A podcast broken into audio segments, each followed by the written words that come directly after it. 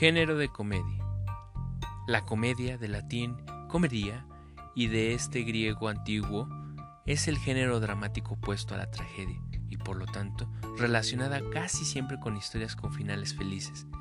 Esa lectura epicúrea, placentera y optimista, tuvo su origen en los primitivos cultos de la fertilidad en honor a los dioses Dionisio y se desarrolló como género derivado del griego ditriambo, asociado a los dramas satíricos y al mismo.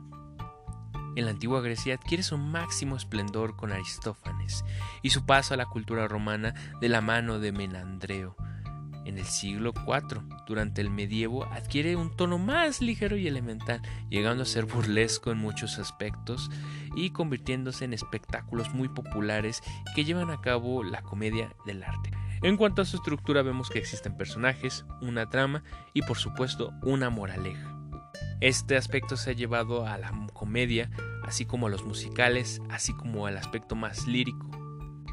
al igual que la tragedia, la comedia persigue provocar emociones en el espectador, pero mientras que en la primera dichas palabras por parte de Ramón María del Valle Incán, el autor contempla a sus personajes como fuerzas superiores gobernadas por el destino. En el espacio de la comedia, el autor y personajes conviven, el primero como titiritero y los segundos como marionetas, que incluso pudiendo llegar a situaciones espectaculares, se muestran como seres libres, dueños de su propio destino y por tanto capaces de conducir el hilo de la trama, a veces muy entrañado, hacia un desenlace que trata de llegar a ser feliz. Esa libertad esencial que imagina el género hace de la comedia el paraíso de una gran versatilidad, la sorpresa, la genialidad, los cambios de ritmo y cierto despiste.